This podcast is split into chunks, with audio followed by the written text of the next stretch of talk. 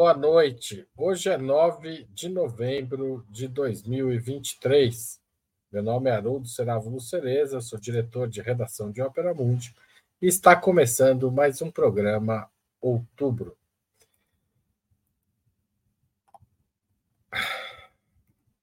O governo de Israel finalmente afirmou hoje que os brasileiros presos em Gaza poderão deixar a reunião através da fronteira com o Egito a autorização ocorre depois que mais de 3 mil pessoas de outras nacionalidades já haviam feito este caminho. Ontem, o embaixador de Israel no Brasil, Daniel Zonchin, esteve com o presidente Jair Bolsonaro e deputados de extrema-direita. Enquanto isso, as pressões para que o governo brasileiro adote uma postura mais dura para com Israel, por conta dos ataques indiscriminados a Gaza, se ampliam sem que a atual gestão do presidente Lula adote, adote medidas diplomáticas e se posicione de forma mais contundente ao verdadeiro morticínio de palestinos em andamento. Para debater estes temas e outras questões relativas ao conflito no Oriente Médio, eu recebo hoje Amanda Harumi. Tudo bom, Amanda? Como vai? Oi, oi, Haroldo, tudo bem? E Jones Manuel.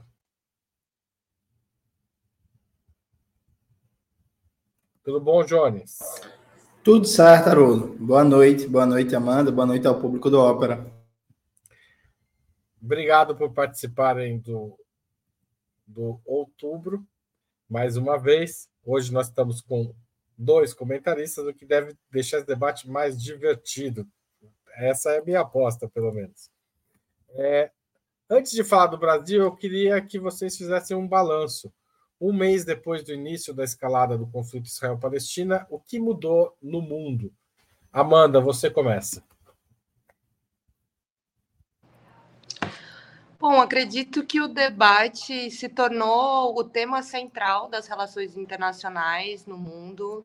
Eu acho que, assim, de surpresa, nós tivemos grandes mobilizações é, em prol da Palestina, da luta palestina na Europa, na Inglaterra, nos Estados Unidos, tem uma reação para além das forças políticas, ou seja, popular, mas também nos deparamos com a estrutura da força da mídia, né, do apoio dos Estados Unidos bélico a Israel, de uma apatia política do direito internacional, por muitas vezes, de organismos importantes que não se manifestaram, ou de atores políticos que também é, querem ocupar uma neutralidade é, num cenário que não existe neutralidade, muito difícil mediar, ser neutro é, nessa situação. Então, é, acho que o debate tem se acirrado e vai ficar cada vez mais difícil não se posicionar.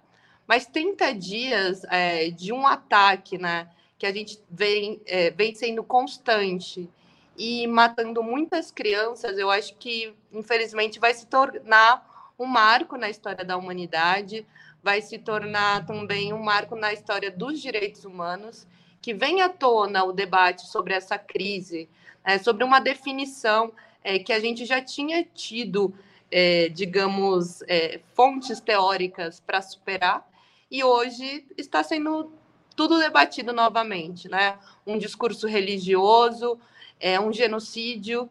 Até estava conversando com meu primo, ele perguntou: Ah, será que a gente não está banalizando o termo genocídio? Eu disse: Não, a gente não está banalizando o termo genocídio, porque o processo de colonização da América Latina foi baseado num genocídio, né? no extermínio dos povos indígenas, porque se interpretava que era uma raça inferior à europeia e que, portanto, não tinha alma e poderia ser assassinada. E o que a gente vê hoje é o mesmo debate. Tem uma questão racial, tem uma questão racista muito grande é, nesse conflito. E, infelizmente, a, a formação do Estado de Israel não é a única vontade a vontade é o extermínio, o fim do povo palestino e a formação do Estado de Israel.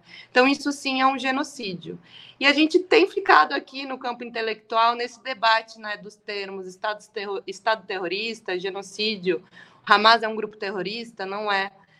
a gente faz o debate, acho que ele é importante, mas a gente está num momento de muita urgência. Então, acho que seria bom a gente avançar em relação a esses termos e começar a debater política mesmo, né? É, o que é que pode solucionar essa questão. Obrigado, Amanda. Eu acabei não apresentando direito no começo. A Amanda é doutoranda do programa de pós-graduação Integração da América Latina da Universidade de São Paulo. Ela também é secretária executiva da Organização Continental Latino-Americana e Caribenha dos Estudantes e integrante do programa Roda Mundo do Opera Mundi. Jones Manuel, para quem eu passo a palavra na sequência, é historiador graduado pela Universidade Federal de Pernambuco, educador popular, comunicador digital e mestre em serviço social. Jones, a palavra é sua. Veja, eu acho que a gente está. Assim, primeira coisa, essa é provavelmente a maior escalada de barbárie desde o início da guerra ao terror, né? Desencadeada pelo governo Bush nos Estados Unidos. Acho que a gente nunca pode esquecer que a guerra ao terror teve como um saldo 5 milhões de pessoas assassinadas, viu, gente? Assim, você pega o efeito, cara, estendido no tempo, né? Desde a invasão do Iraque, a invasão no Afeganistão, os vários ataques de drone dos Estados Unidos feitos no Iêmen, no Bahrein, no Paquistão, até passando pelos episódios na Líbia, na Síria e por aí vai.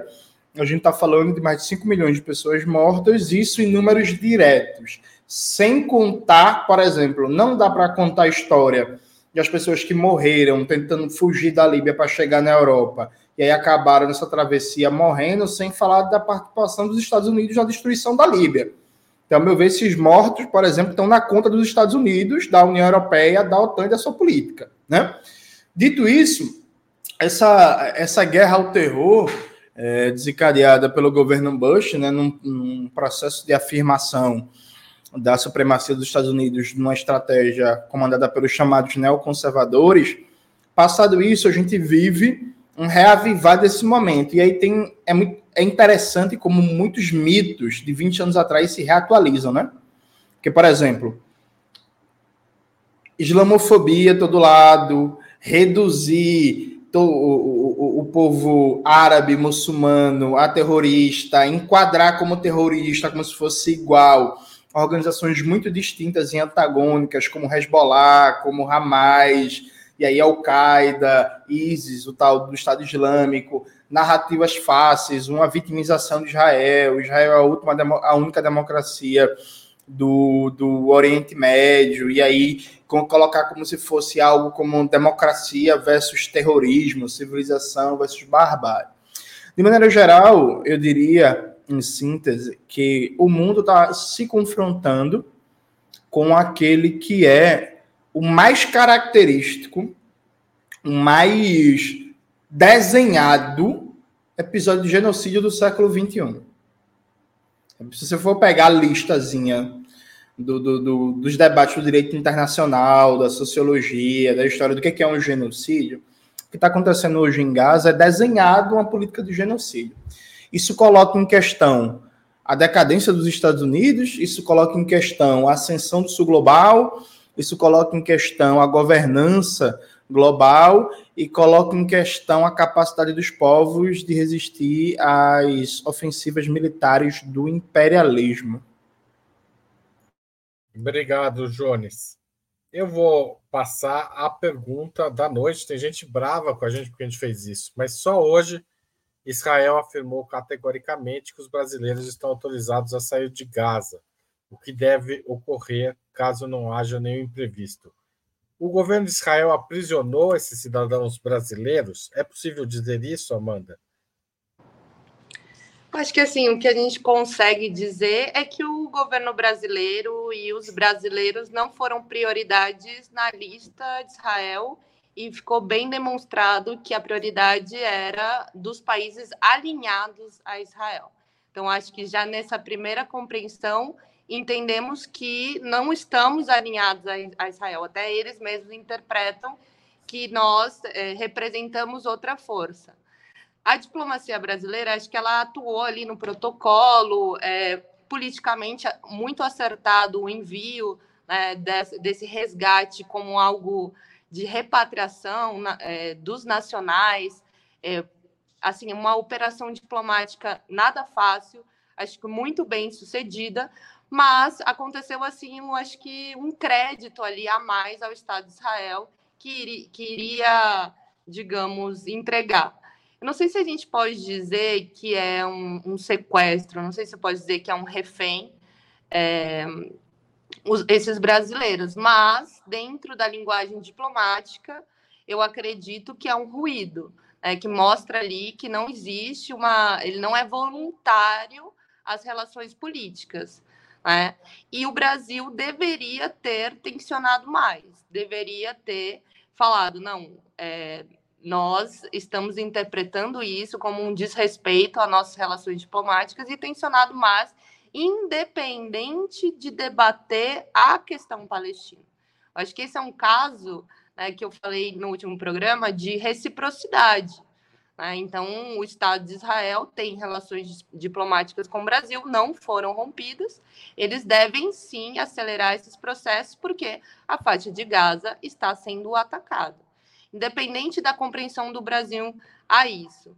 É, mas é, a diplomacia é falha. Eu acho que a gente tem que parar de colocar todas as nossas expectativas na diplomacia. A diplomacia é uma ferramenta da política externa, ela carrega muita história, ela é muito importante para nos dar um horizonte, mas ela é falha. Né? As relações políticas sempre prevalecem. Então, o direito internacional é uma ferramenta, a diplomacia é uma ferramenta, mas né, ali a correlação de poderes, né, quem consegue apertar mais, quem consegue dialogar mais, é o que nos dá o resultado final. Eu acho que eu sou bem realista e bem pragmática em relação a isso. E por isso que eu acho que o Brasil tem tamanho né, tem uma simbologia da paz é, suficiente para ter cobrado uma, uma ação é, mais clara de Israel, né, mais explícita do, de como iria ser essa saída dos brasileiros, e ficou muito ali mostrando que quem detinha essa decisão era Israel e, consequentemente, os Estados Unidos. Obrigado, Amanda. Passo a palavra para o Jones. Veja, eu acho que foi sequestro, sim. E aí, vamos lá, gente. É, mais 3 mil estrangeiros já saíram de Gaza a partir da fronteira com o Egito. O Brasil tem só 34 nacionais, se não me falha a memória, é isso, 34 nacionais lá em Gaza. Já saíram 3 mil, o Brasil só tem 34. Já teve seis listas de saídas de estrangeiro, estrangeiros de Gaza. Veja, Israel deliberadamente decidiu deixar 34 brasileiros numa zona de guerra. Foi deliberado, porque o Brasil, inclusive, foi um dos primeiros países. Eu não sei com precisão a, nível global qual foi a, a posição de chegada do Brasil, mas a nível da América do Sul, o Brasil foi o primeiro país a colocar infraestrutura ali no Egito e dizer assim, ó, estamos prontos para trazer de volta os nossos nacionais daqui de Gaza. Então, veja, o Brasil foi o primeiro país da América do Sul. Tem um avião brasileiro lá no Egito há quase um mês, parado, esperando. Então, veja, nesse um mês, saíram mais de duas mil pessoas, tiveram seis listas e a, os brasileiros não estavam lá. Então, veja, isso é foi uma decisão deliberada de Israel. A partir do momento que você assume como premissa deixar brasileiros numa zona de guerra que podem ser mortos a qualquer momento, eles estão sequestrados, gente. E aí vamos ser claro, Israel adotou uma manobra diplomática para humilhar o Brasil, para atacar o governo brasileiro, para atacar a nossa soberania nacional e colocou o Brasil numa saia justa da maior dimensão. Porque vamos fazer o exercício aqui, Amanda e Haroldo, vamos fazer o exercício aqui. O Brasil não, rompe, não rompeu até agora relações com Israel. Aí vamos dizer que hoje de manhã uma bomba de Israel mata 10 brasileiros. O Brasil ia fazer o quê? O Brasil ia ficar entre a cruz e a espada. Por quê? Opa, não rompeu relações antes. Vai romper relações agora, mas aí vai ter um desespero pelos brasileiros que ficaram. Não vai fazer nada? Vai só convocar o embaixador? Mas peraí, os brasileiros estão lá há muito tempo e não convocou embaixador antes. Vai, aí só agora, frente à morte dos brasileiros, a resposta é só convocar embaixador. Ou seja, Israel colocou o Brasil numa situação que, que o Brasil se deixou, ao meu ver, viu, ser, ser enrolado por isso, uma inabilidade sistemática da diplomacia brasileira e do governo Lula como um todo, mas Israel armou uma armadilha. Armou uma armadilha é estranha, né? Mas enfim, Israel montou uma armadilha para o Brasil, gente. Foi um ataque direto ao governo Lula, soberania nacional brasileira, ao Estado Nacional Brasileiro, ao povo brasileiro, e foi uma cuspida na cara do Itamaraty. Um olé, assim, um, um sabe, parecia Ronaldinho Gaúcho dando elástico naquelas épocas do Barcelona. É, foi um dos episódios mais vergonhosos da política externa que eu já vi na minha vida. Que não conta muito, porque eu sou muito novo, eu vi pouca coisa, mas nesse pouco tempo de vida, uma das coisas mais vergonhosas que eu vi na história da política externa brasileira. Obrigado, Jones. Passo a terceira questão da noite. É, o encontro do embaixador israelense no Brasil ontem com Jair Bolsonaro é sinal de quê? É um sinal de desapreço por Lula ou pelo Brasil? Lula deveria exigir a expulsão do embaixador, como sugeriu o professor Reginaldo Nasser hoje em entrevista à Ópera Mundi? É, Amanda. Eu, eu acredito que é um sinal de que nós ganhamos uma eleição, mas disputamos o futuro da humanidade, da sociedade, e que a extrema-direita é internacional, às vezes muito mais que a esquerda. Então, a gente tem que ter essa capacidade de compreender eh, que que tudo for, que vem sendo construído de forma homogênea. Então, não é por acaso que quando enfrentamos o bolsonarismo, enfrentamos também a bandeira do Estado de Israel. A todo momento. Então, isso vem sendo construído na nossa disputa interna e doméstica, sem antes a gente saber que a gente ia né, chegar nesse momento de debater a luta palestina e de entender o que é o Estado de Israel. Então, a extrema-direita, ela tem, digamos, construído essas relações internacionais isso está visível, né? É, não, não é algo que a gente não consiga comprovar essa relação de Israel com os bolsonaristas. E, infelizmente, eles também conseguem convencer muito na narrativa religiosa, que aí aqui o nosso debate político intelectual às vezes peca em conseguir traduzir, em conseguir dialogar né, com essas pessoas que fazem a leitura da Bíblia, que fazem a leitura da sua religião e que interpretam o Estado de Israel, esse Estado formado com apoio dos Estados Unidos, extremamente é, belicoso, programado para fazer uma guerra, com o Israel da Bíblia. E eles acham que esse é Israel da Bíblia. Então, esse debate é um debate muito difícil da gente fazer no Brasil. Né? Não é algo fácil, muito complexo a questão palestina, mas a gente precisa enfrentar. Acho que essa questão religiosa eu não consigo abordar muito porque não conheço a história. Em relação ao Jones de falar que, que interpreta como um sequestro, eu concordo, assim, eu acho que dentro de uma leitura eu concordo, só que é, me, me, coloco também é, nessa compreensão do Brasil. O rompimento diplomático é, é, a última, né, a última ação a ser feita.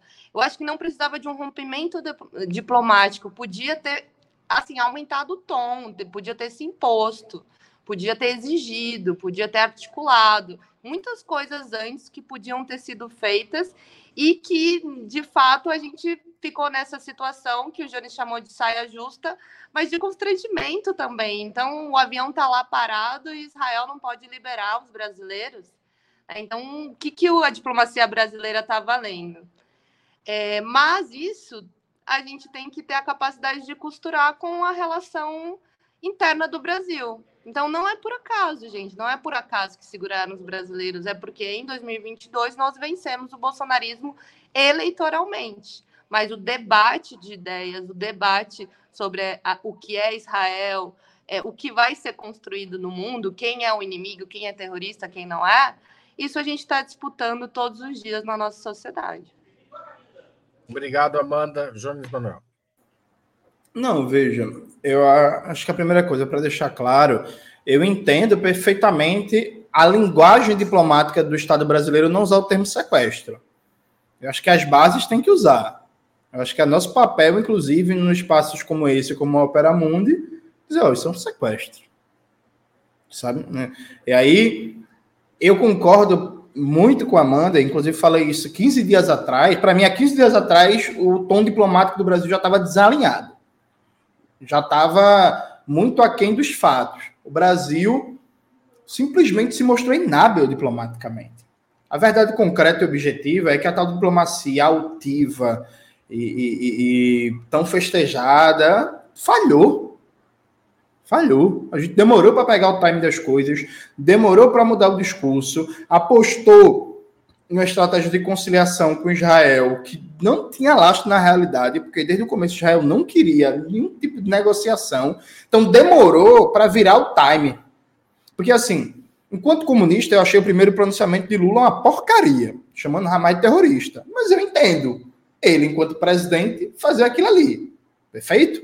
Outra coisa é, depois da ação militar do Hamas, dez dias depois, quando Israel já estava barbarizando, bombardeando de maneira indiscriminada, já estava com a sua política de genocídio aberto, a linguagem diplomática do Brasil era a mesma do 7, do 7 de setembro. Setembro não, 7 de outubro, não foi? Isso do 7 de outubro. Então, assim, houve um gap de time impressionante. Impressionante. A gente pode debater, desde um ponto de vista das relações internacionais, se o primeiro pronunciamento do Brasil frente ao 7 de outubro foi bom. Alguém pode dizer que foi moderado, foi interessante, buscava mediar, porque o Brasil, naquele momento, cumpria a função de presidente do Conselho de Segurança da ONU, presidência temporária, e por aí vai.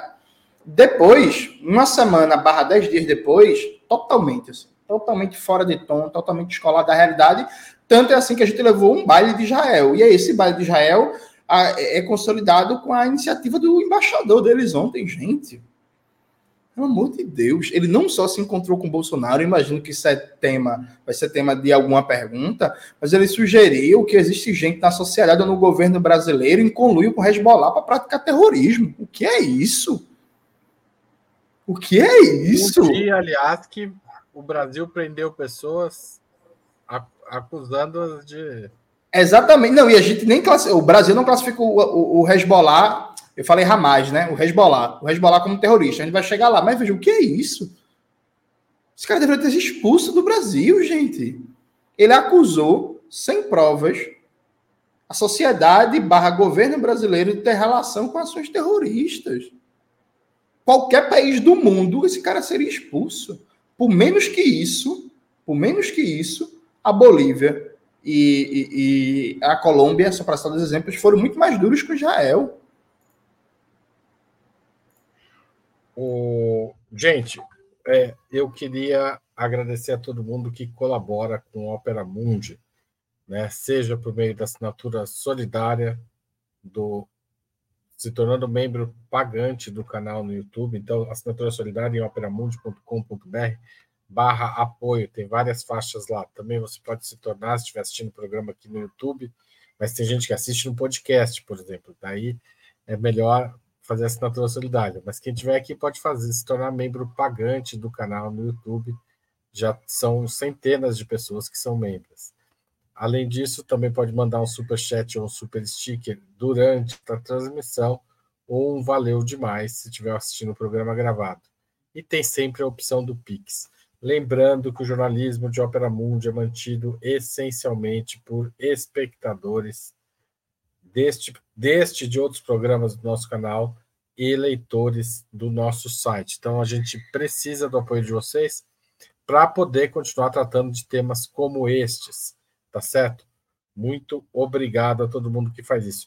Puxando aí o gancho do, o, o, do Jones Manuel, dos brasileiros presos na Operação Trapiche disse à Polícia Federal que foi ao Líbano fazer negociações comerciais envolvendo ouro e agrotóxicos. É, ele foi alvo de um mandato de prisão temporária, mas negou em depoimento à Polícia Federal ter ligações com o grupo libanês Hezbollah. É, ele tinha sido preso ao desembarcar no aeroporto de Guarulhos, é, a partir de informações é, passadas pelo serviço secreto israelense. Tem gente que acha difícil o Hezbollah patrocinar ações terroristas fora da região em que atua, ou seja, que essa pista talvez não fosse tão quente assim. Como vocês avaliam essa ação conjunta da Polícia Federal com o Mossad neste momento, Amanda? Horrível, né? Mossad é o serviço secreto israelense, para quem não está habituado a, a tratar. É a Gente, significa Israel, que. É, significa que o serviço secreto tem mais cooperação, relação, diálogo que a diplomacia, né? Horrível. Péssimo, porque a gente sabe muito bem a capacidade de influência tanto do serviço secreto estadunidense quanto do, do israelense, que tem na mesma dinâmica. É... E, e assim, não vou especular, mas muito difícil trazer esse debate para a sociedade brasileira hoje, ainda mais numa campanha de construção narrativa é, de islamofobia, de terrorismo, onde de fato não existe essa ameaça hoje no Brasil. A ameaça que existe no Brasil hoje é neoliberalismo, é fome, é problemas é, internos do nosso país, da questão das armas na escola. Essa é a realidade brasileira. A gente não tem uma realidade de um grupo terrorista no Brasil é, fazendo atentados. Então, levar o debate da nossa mídia, da nossa sociedade, é, nessa radicalização de interpretar uma ameaça de terrorismo é muito ruim. E a gente não pode ser ingênuo de não identificar que isso é uma composição da construção de uma polarização. Nossa sociedade já está polarizada, todo mundo já tem uma opinião sobre isso. Se Israel está certo em ocupar a terra prometida, alguns acham que sim, que essa é a terra prometida, nesse discurso religioso, outros é, nem sempre de esquerda, mas muitos de esquerda pontuando que é um genocídio, pontuando que é a luta palestina em todos esses anos. A gente já tem uma polarização da nossa sociedade me estranha muito essa cooperação de serviço secreto, até porque a gente sabe o que elas já deram aqui no Brasil: impeachment, prisão de Lula e outras coisas. Então, não acredito que o governo brasileiro e nem o, a diplomacia brasileira esteja caminhando em um terreno fácil. Até isso também que é, eu, semana passada o, o Jones pontuou sobre a questão de quem seria né, a, a a, não a responsabilidade, mas o trabalho diplomático é do Itamaraty ou é da política externa do governo Lula? Eu acho que tem um debate, tem umas atualizações de como esse governo Lula 3 também está tocando a pasta de política externa.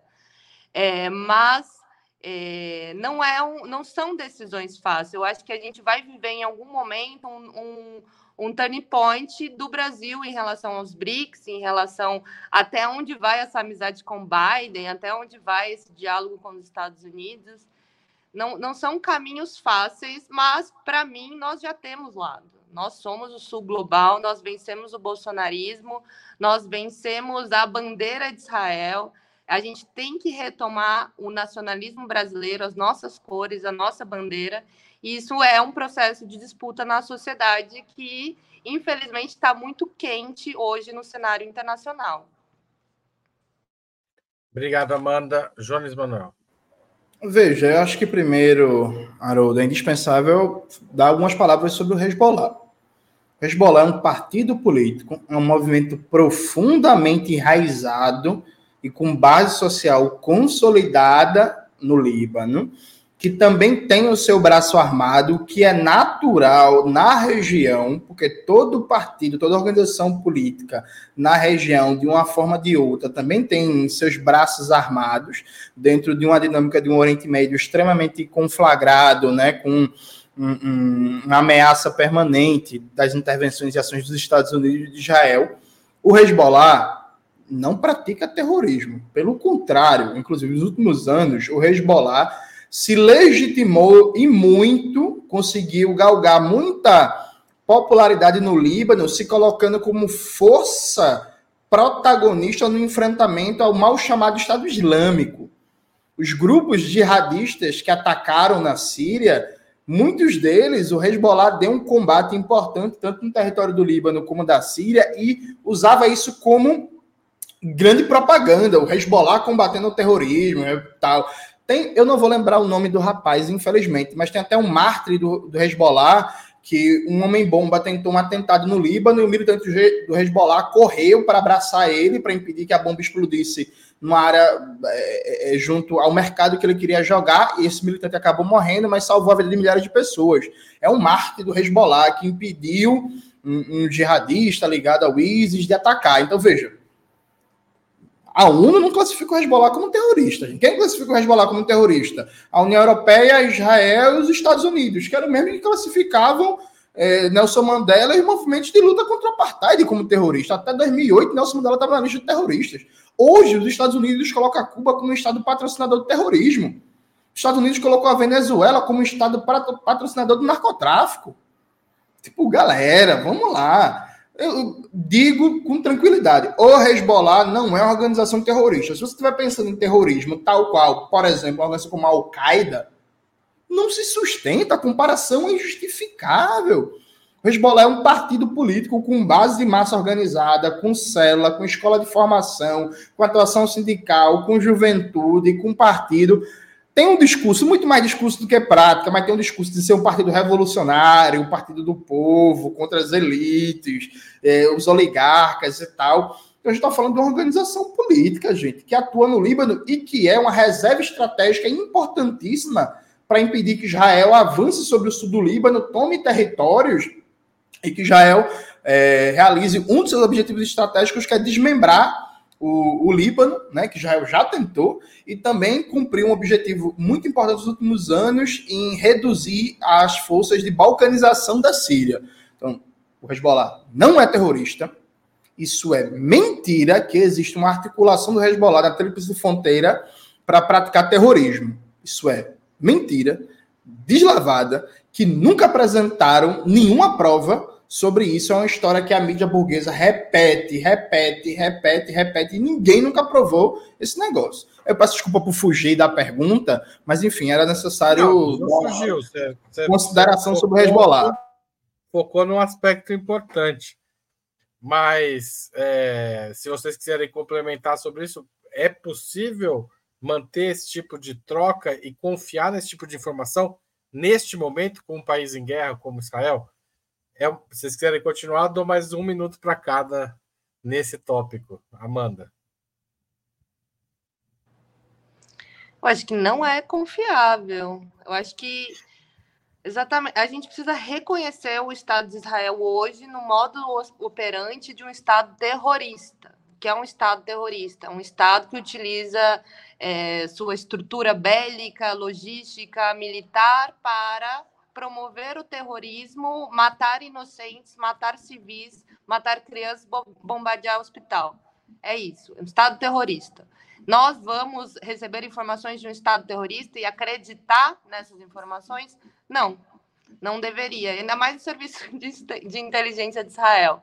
Então, acho que isso é soberania, né? Soberania é você ter o seu próprio serviço de inteligência, autônomo, soberano, que também não temos, né? Sabemos que a ABIN foi extremamente utilizada pelo braço bolsonarista. Então, isso mostra uma fragilidade nossa é, em algo que ficou muito na moda, cooperação de, de é, treinamento militar, cooperação de policiais, Colômbia, Brasil, Estados Unidos. São péssimos, gente. A gente precisa de soberania nos nossos serviços militares e de inteligência. Jones. Não, veja, é, não dá para confiar, porque primeiro Israel é igual ao diabo, né? O pai da mentira, né? Israel mente sistematicamente. Na explosão do hospital, gente, Israel primeiro, o, o, o porta-voz do governo comemorou. Aí depois ele apagou a mensagem. Aí depois Israel divulgou dois vídeos do que seria a explosão do hospital. Aí depois provaram que o vídeo era falso. Aí Israel vai e apaga o vídeo de novo. Aí depois dá outra versão. Agora mesmo, a gente acabou de ver isso. Saiu inclusive uma matéria muito boa no Opera Mundi é, sobre quem explodiu o hospital, que eu acabei de esquecer o nome também, se não me engano, foi escrita pelo Pedro Mari, que Israel mentindo sistematicamente. Israel está mentindo há um mês, pô. Hoje saiu um vídeo de um representante do Estado israelense, do cara dizendo que não tem é, é, é, mortos palestinos, não, que os palestinos encenam, fazem teatro, montam as cenas, sabe? Aliás, é isso, gente. Veja, a outra mentira sendo divulgada pela mídia. E aí eu peço desculpa para entrar também, que é, veja, é mentira que o Hezbollah é controlado pelo Irã. O Hezbollah e o Irã têm uma parceria estratégica e, claro, em ligações históricas e as decisões importantes do Hezbollah passam sim por articulações com o Irã. Mas a história que o Hezbollah é controlado pelo Irã, no sentido de que todas as ações do Hezbollah devem ser debitadas diretamente na conta do Irã, isso é um factoide que a mídia burguesa está divulgando aqui no Brasil e aquele imbecil reacionário, liberaloide de merda do Guga Chakra, estava falando que o Brasil tem que romper relações com o Irã. O Irã está no processo de aproximação com os BRICS, né? Essa articulação toda. Entenderam onde é que está querendo chegar, né? Isso é mentira, gente. Isso não se sustenta. O Hezbollah não é controlado pelo Irã, não é assim que se dá essa relação. Obrigado, Jones. Eu vou para a última pergunta eu queria fazer é justamente essa. O governo Lula se dobra a Israel. Qual é o cálculo que pode estar por trás disso? Há, há um cálculo é, político interno também de que enfrentar Israel pode é, alavancar a fúria dos setores evangélicos mais radicalizados? É, e, além disso, é, é possível segurar essa fúria? Considerando as máquinas de informação do outro lado, ou seja, não seria uma ilusão achar que, é, mantendo-se uma posição neutra, esse grupo político de extrema-direita religioso é, vai é, se manter neutro em relação ao governo Lula? Amanda. Bom, esse é um é tema que eu queria retomar que é sobre o que a gente estava conversando sobre o Itamaraty. É, eu acredito que tenha uma leitura política sobre isso, né, a influência do bolsonarismo e de Israel, que é algo recente. Mas é, eu tenho entendido esse governo Lula 3 com duas políticas externas. Tem a política externa feita pelo Itamaraty, que é da carreira diplomática, muito ligada à ONU, que a gente pode ver ali os textos da re resolução, o Brasil ali dobrando palavras, disputando, tentando ser um mediador, tentando tirar duas páginas ali, é, suando no trabalho diplomático. E para mim, talvez esse Itamaraty, nos últimos anos, a gente precisa rever ele, né? O que foi colocado na história. Sempre teve um mito de que o Itamaraty era, um, era uma linha de Estado, né? Que tinha uma diplomacia é, do Rio Branco, do Santiago Dantas, uma carreira e que a gente não teria ali muitas tendências políticas. Para mim, isso não é verdade. Com o bolsonarismo ficou comprovado que muitos diplomatas apostaram na linha negacionista do Ernesto Araújo e é, o Itamaraty não é tão assim coeso, homogêneo e alinhado ao que o governo e a política externa tiver decidida.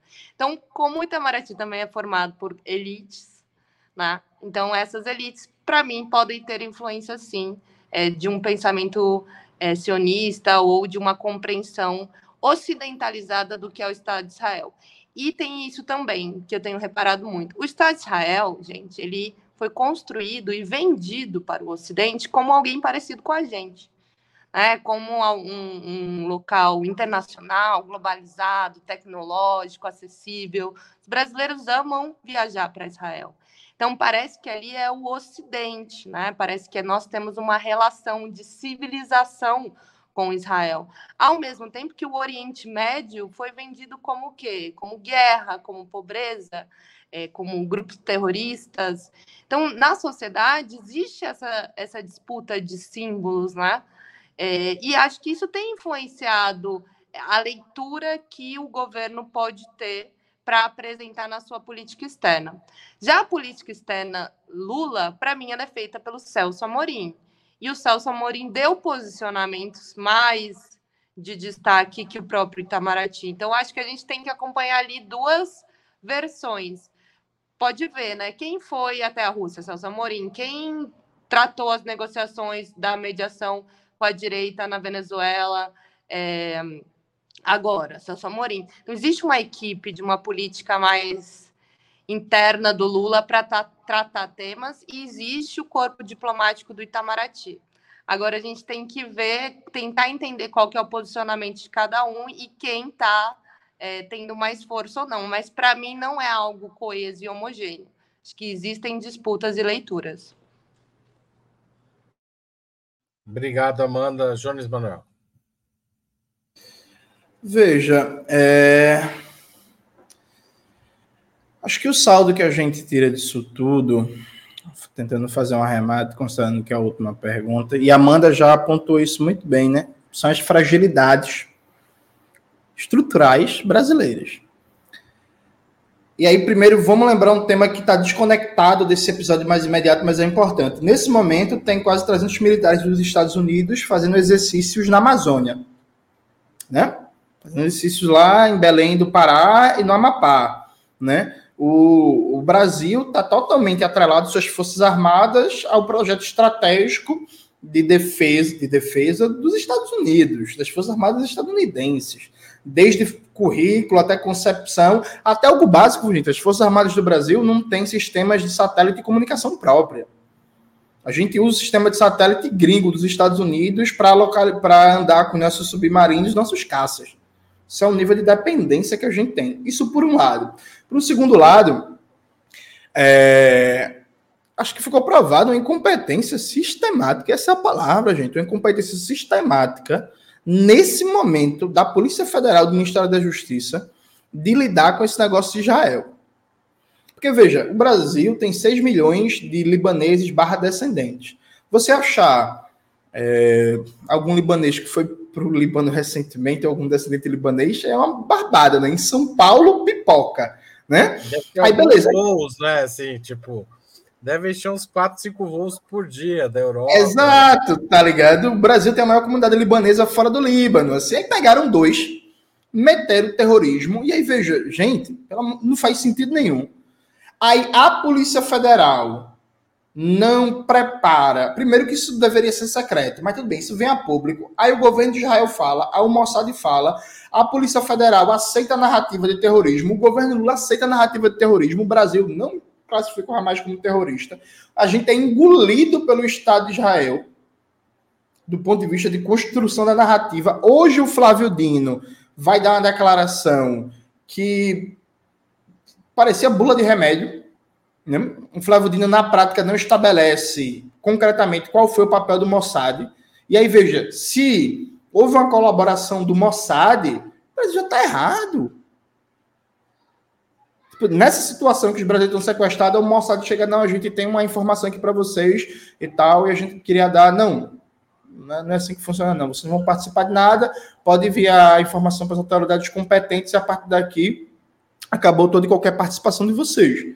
Percebe? Então, veja, eu acho que esse episódio mostrou uma política externa, uma política de inteligência, conectada a uma política de defesa equivocada e hoje, hoje, agora faz pouco tempo, Haroldo, enquanto a gente estava aqui, inclusive um militar de alta patente acabou de se pronunciar dizendo ah, ao atacar o Brasil, o terror mostra que ninguém está salvo no mundo, né? Publica matéria do Estadão. Então, assim, o exército já entrou na jogada para legitimar a narrativa de que o Brasil agora é vítima da rota do terror. Pelo amor de Deus, gente. Tipo assim, como assim? Não existe autoridade mais nessa presidência, não? Esses caras não ficam calados mais, não? Esses caras não é demitido mais, não? Porra é essa? Sabe, tipo, é, é isso mesmo? Um militar tá dando pitaco sobre a política externa brasileira nesse momento? E baseada num ataque terrorista que só existiu na cabeça, porque não teve nada, né? Tá ligado? E ninguém é demitido, ninguém é chamado na chincha. Que casa de mãe Joana da desgraça. Tipo assim, galera, tipo assim, não é possível, não é possível que a gente não se questione como é que tá a articulação interna desse governo para lidar em situações de emergência como essa sabe? Porque o Celso Amorim é um cara altamente qualificado, mas só tem um. Né? E aí tem que ver o que é que o Mauro Vieira tá fazendo, tem que ver o que é que o Flávio Dino tá fazendo, além de fazer piadinha sobre português, tem que ver para que serve o Rui Costa, né, gente? Tem que ver para que serve o José Múcio, sabe? Tipo assim, tá de brincadeira comigo, né? Eu termino. Gente, a gente está. Hoje a gente vai encerrar um pouquinho mais cedo. Teve só duas pessoas. Queria agradecer o canal Cidade dos Anjos, que acabou de mandar um super chat para gente. O povo precisa saber que Israel da ONU não é o Israel da Bíblia. Até é uma boa palavra de ordem, né? Acho interessante. É, muito obrigado, Amanda. Muito obrigado, Jonas. Obrigado a todo mundo que participou, compartilhou. Amanhã o tema vai voltar, do outubro vai voltar a ser Israel e Brasil, porque a gente tem expectativa de que os brasileiros saiam. E a partir daí, o que, que pode mudar na política brasileira em relação a essa guerra, em relação a esse conflito? Será que pode mudar? Será que não pode? Amanhã a gente é o tema do outubro. Obrigado, valeu a todo mundo e até mais. Tchau, tchau. Obrigado, Aurora.